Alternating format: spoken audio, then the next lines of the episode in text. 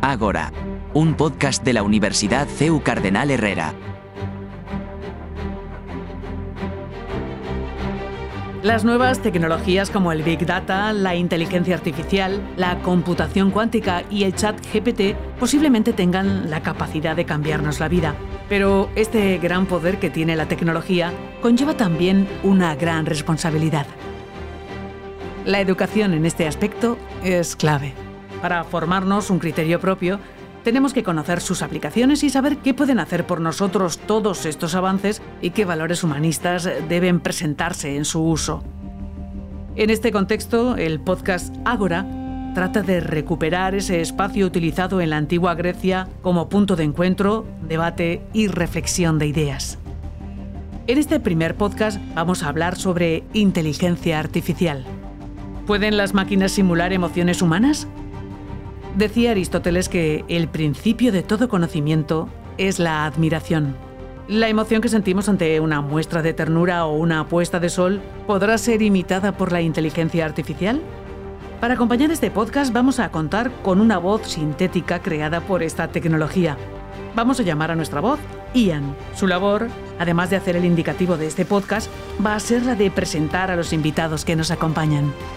Juan Pardo Albía, que es doctor en Arquitectura y Tecnología de los Sistemas Informáticos con la especialidad de Data Scientist. Tiene tres sesenios de investigación y dirige el grupo de investigación Embedded Systems and Artificial Intelligence. Es profesor en la Universidad CEU Cardenal Herrera. Isidro Rodríguez Marugán es doctor en Filosofía y profesor de Doctrina Social de la Iglesia y Antropología en la Universidad CEU Cardenal Herrera.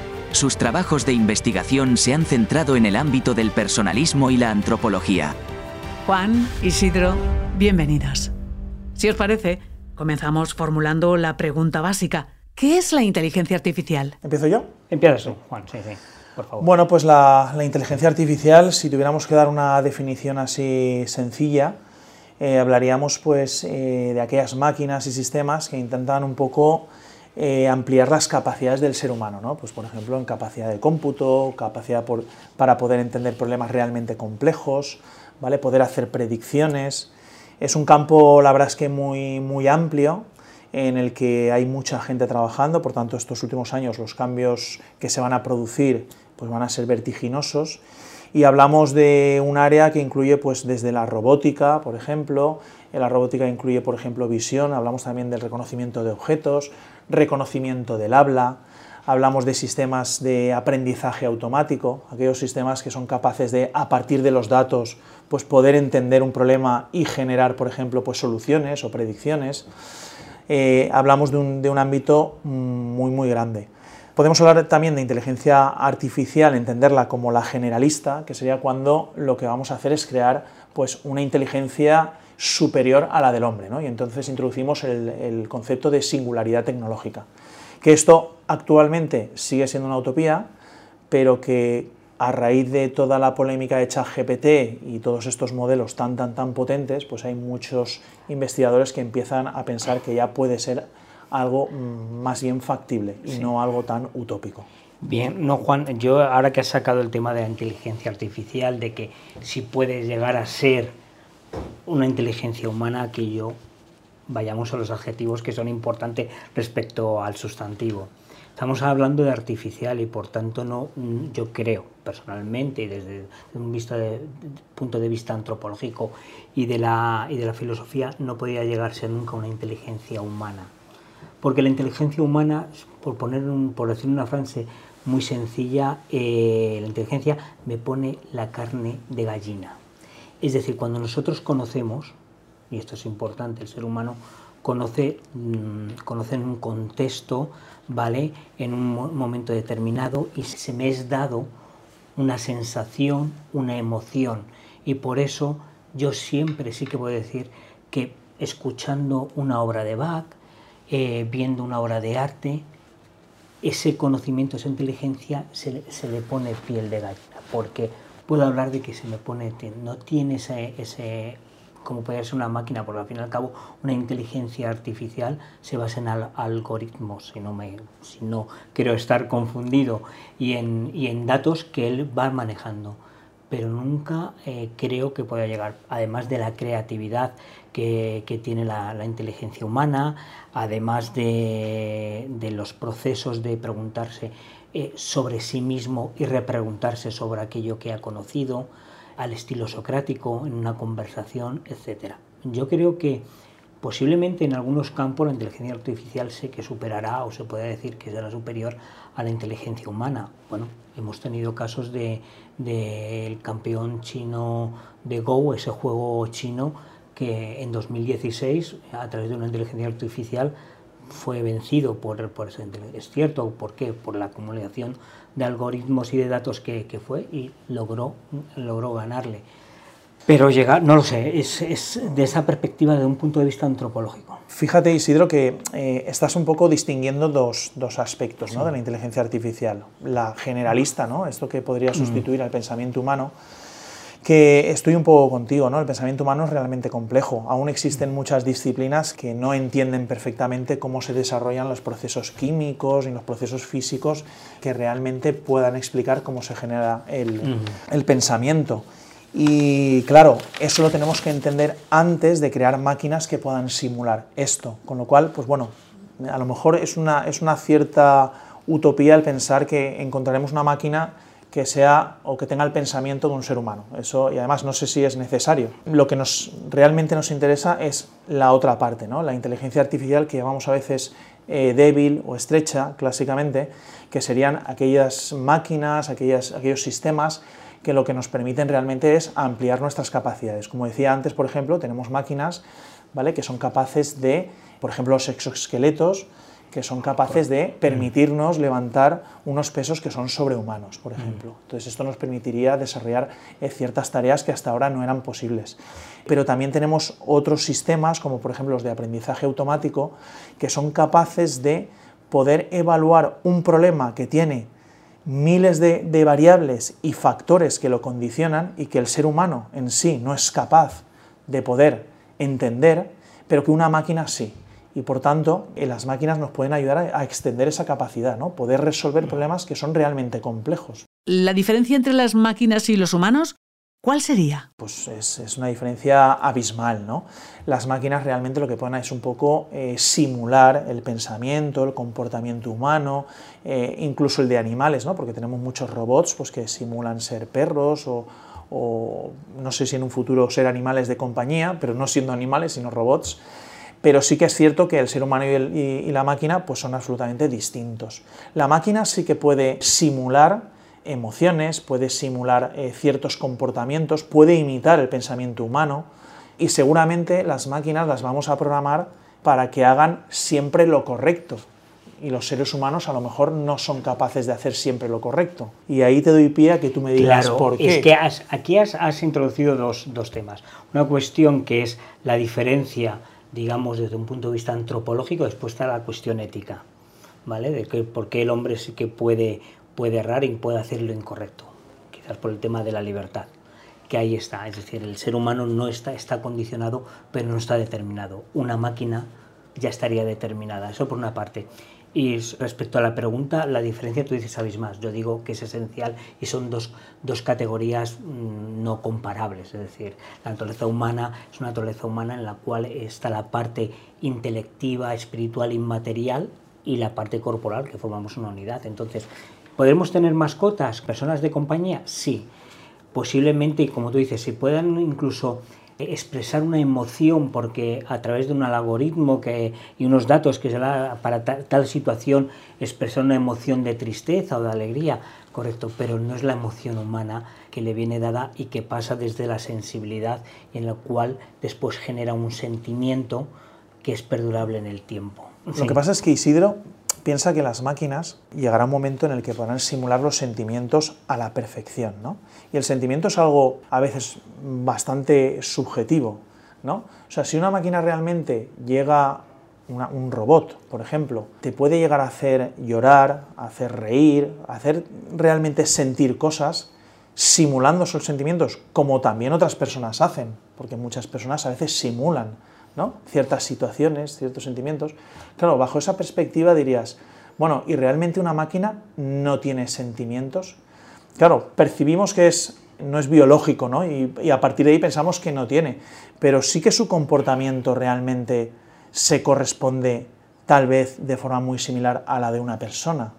Similar yo te lo podría aceptar, pero como tú has dicho es biológico, es decir, el que yo me emocione viendo a una, a una pareja mayor de abuelitos cómo trata a, su, a una mujer, a su mujer después de tantos años que tiene Alzheimer y ves cómo la acaricia, esa, esa emoción y ese sentimiento que me va yo creo que parte desde lo biológico, como tú dices, porque somos biología, y que después queda en el interior y queda inmanente. Hay una interioridad que la máquina no tiene. Esa interioridad de permanencia en el tiempo, de ese sentimiento y de inmanencia, lo que permanece en mí, lo que provoca en mí ese hecho, ¿vale? Ese hecho de ver a una pareja de ancianitos cuidando después de tantos años, con enfermedad o no, pero tratándose con cariño, con una caricia y la ternura que a mí me provoca y que viene desde un hecho biológico y que yo asimilo, pero que interiorizo y queda inmanente en mí, en mi interior, y que eso es una cuestión propiamente humana. Entonces, ¿es mejor que una inteligencia artificial llegue a tener emociones o será mejor que no las tenga para poder distinguirla? Yo entiendo que eh, la inteligencia artificial eh, tendrá, en función de la situación, tendrá un propósito. ¿no? Si hablamos, por ejemplo, de robots que nos van a, o robots asistenciales, ¿vale? que para personas, por ejemplo, mayores, como comentaba Isidro, pues van a hacer una, una tarea de acompañamiento, una tarea de cuidado y demás, sí que deberían ser unas máquinas que tuvieran un comportamiento similar al del ser humano. Porque claro, las personas siempre perciben esos detalles de cariño, esos detalles de atención, la forma en la que les hablan. Evidentemente eso es parte del ser humano.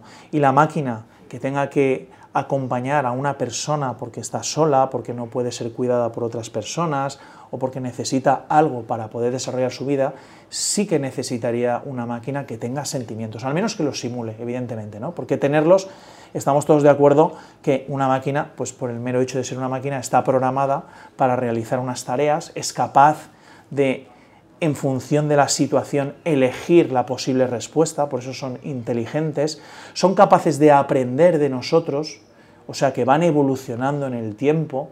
Hay un área que se llama aprendizaje por refuerzo, ¿no? que, lo, que te, lo que permite a las máquinas es que cuando hacen algo mal, no volver a hacerlo, ¿no? como aprende, igual que aprende un niño, ¿no? si toco el fuego no vuelvo a tocarlo. ¿no? Ese área existe, ¿no? el aprendizaje por refuerzo. Entonces, estas máquinas seguramente van a evolucionar en función de cómo nosotros les proveyamos de la información que, van un poco a caracterizar su funcionamiento. Y ahí entiendo yo que deberían tener esa parte más humana de, sensaciones, sentimientos, eh, acompañamiento y demás. Bien, yo espero que no lleguemos a, a cuestión que una persona tenga que ser cuidada por un robot o una máquina, porque entonces creo que habremos perdido la humanidad, porque la, cuestión de la vulnerabilidad en el ser humano, el susceptible de ser herido, ¿vale? que eso significa vulnerabilidad, una palabra muy bonita de vulnus en latín, que significa susceptibilidad, susceptibilidad de ser herido, significa vulnerabilidad.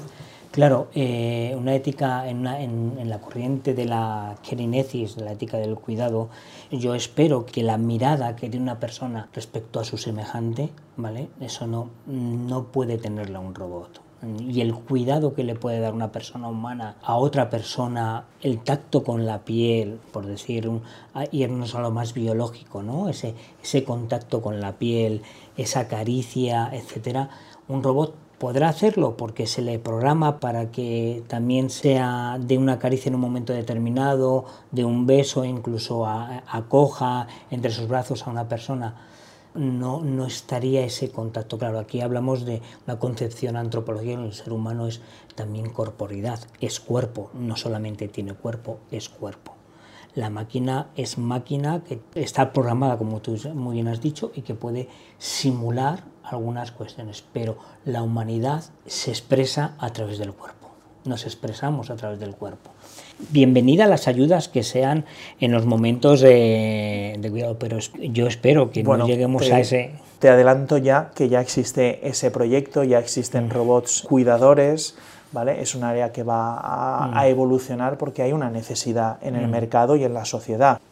Independientemente de que eh, a nadie, yo creo que a mí tampoco me gustaría que me cuidara un robot, eh, y mm. eso que yo soy del área, ¿no? Y posiblemente me divertiría mucho con él, ¿no? Porque como sé cómo aprenden, pues podría mm. enseñarle cosas curiosas, ¿no? Tal vez graciosas. Pero sí que es cierto que hay una demanda social y que mm. este proyecto ya, pues ese proyecto ya existe, ¿no? Te estoy hablando de un proyecto que, que ya va a ver la luz en muy breve y que plantea pues cuestiones éticas y jurídicas pues evidentemente eh, muy importantes ¿no? ¿La tecnología y el progreso siempre tienen que ir de la mano? Si quieres empiezo yo, ¿sabes? Yo creo que tecnología y progreso van de la mano, es decir, el progreso es gracias a la tecnología y va avanzando. Ahora, la cuestión y la tecnología en sí mismo es que parece muchas veces que la tecnología es mala, la tecnología no es mala en sí misma, vamos a llamarle, tiene una neutralidad. La cuestión es el uso que hagamos de esa tecnología los seres humanos. Yo cuando trabajaba en Madrid, en la Universidad Complutense, ah, organizábamos un congreso, esto se lo pongo a mis alumnos, eh, que se llamaba Tecnociencia, pero escribíamos Tecnociencia con una H intercalada, Tecnociencia, porque el centro, y aquí es donde viene eh, la cuestión, si, queremos decir más, más ética, más antropológica, el centro de la tecnología debe estar, digamos, al servicio del hombre y no ser ella misma el centro de la propia la tecnología, ser el centro y, y, mirada de sí misma, sino que debería estar al servicio del hombre. Sí, yo creo que tecnología y progreso van de la mano también, coincido con Isidro. Yo creo que hemos avanzado mucho estos últimos años ¿no? desde el punto de vista tecnológico y eso ha cambiado la sociedad. La tecnología no está exenta de riesgos, esa es la, realidad, mm. y del mal uso, que es el gran problema, ¿no? porque los investigadores al final lo que hacemos es intentar resolver problemas de la sociedad y la tecnología es la que nos está permitiendo hacer esto. En el campo de la inteligencia artificial los avances están siendo espectaculares. Hay muchísima gente trabajando en este área y por tanto esto ha hecho que el desarrollo eh, pues sea constante.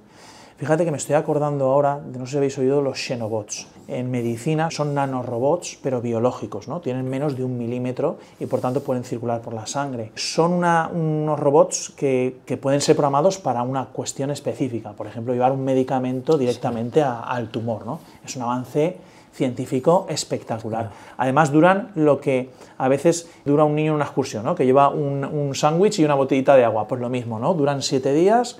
¿eh? porque no tienen capacidad para comer ni para reproducirse, sí que pueden trabajar en grupo, colaborar, y a los siete días desaparecen y no hay rastro en el cuerpo. Lo curioso de esto es que ha sido programado, o sea, ha sido una máquina de inteligencia artificial la que ha decidido qué proteínas, qué células y tal hay que combinar para crear vida, algo que es espectacular. Claro, tú me podrías decir, ¿y esto lo podría haber hecho una persona? Pues yo te diría que no, evidentemente no, porque la capacidad que tienen estas máquinas para calcular y resolver problemas tan, tan, tan complejos como generar vida, pues es algo, es un avance para mí espectacular. Y de estos vamos a ver muchísimos más en el futuro. Y yo sí que creo que es progreso, ¿no? Si miramos esa parte, ¿no? Sobre todo en la medicina, sí que creo que es progreso. Yo creo que, mm, hablando del progreso en la, tecnología, claro, el progreso tiene que ir a la par, unido o que siempre será mucho más, mucho más rápido el progreso tecnológico que la ética, es decir, del comportamiento. Entonces, siempre teniendo de fondo, vuelvo a insistir, que esa tecnología y ese progreso vaya eh, y redunde en beneficio de lo que es el desarrollo humano integral. Bienvenida en la medicina si, si va a curar, ahora si va a destruir, pues entonces ya pensemos que no estamos en otro en cuestión.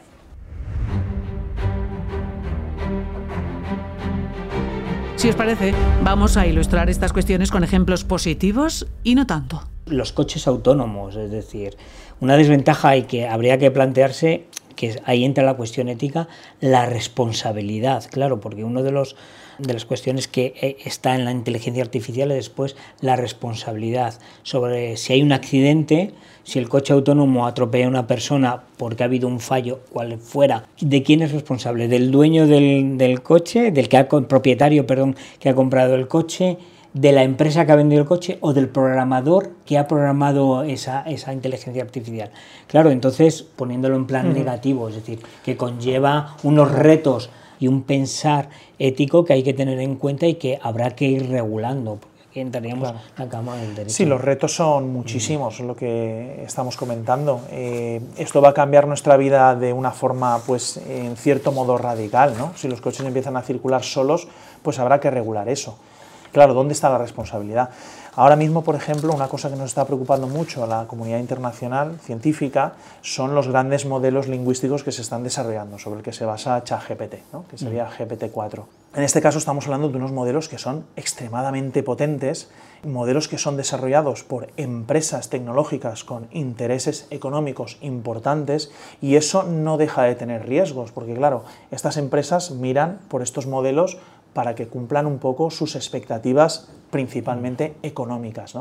Cuando estos modelos se convierten en lo que llamamos nosotros foundation models o, lo que serían los modelos de cimentación, el, o sea, e, el cemento sobre el que tú vas a construir el resto de sistemas, aplicaciones y demás, pues claro, estamos un poco preocupados, porque ese cemento que hay ahí abajo, esa base, Es una caja negra para nosotros, no sabemos lo que hace, pero a partir de ahí estamos construyendo muchas cosas que van a cambiar nuestra vida y eso realmente es un peligro. Es algo que, se ha puesto un poco encima de la mesa con esta parada es simbólica de seis meses de, la inteligencia artificial que prácticamente lo que busca es llamar la atención en, esto, ¿no? en que vamos a pensar cómo vamos a convivir en el futuro con estos sistemas, porque existen ya sistemas muy, muy, muy potentes que pueden llevar a una concentración tanto de poder económico como político muy importante y eso realmente nos preocupa. Claro, ahí estaba la, cuestión de la, de la, responsabilidad y de la ética, claro, hasta qué punto, y ahí entraría todo ese parón que tú has hablado, que yo no sé si se ha dado, yo he oído que estaban pidiendo que hubiese un parón de seis meses. Simbólico. Simbólico para, para decir, a ver, reflexionemos y sobre todo creo que el, el único digamos, zona geográfica del mundo donde se está planteando seriamente la cuestión de regularlo es la Unión Europea, es decir, es porque en Estados Unidos ni tan siquiera creo que nos han planteado, y ya no pensemos en otros países como China o Rusia, claro, entonces hay que hacer un parón porque de alguna manera habrá que regularlo y habrá que pensar qué consecuencias, qué, qué tiene de, de lo positivo que tenga y prever aquellas situaciones negativas desde el campo ético y jurídico para poder resolverlas o podemos dar unos principios que puedan resolver esa, esa, esa problemática. Esta conversación no acaba aquí. La parada la hacemos nosotros para que este podcast no dure más tiempo del que tú tienes para escucharlo. Si quieres seguir acompañándonos en este debate, te espera una segunda parte aquí mismo. Agora, un podcast de la Universidad CEU Cardenal Herrera.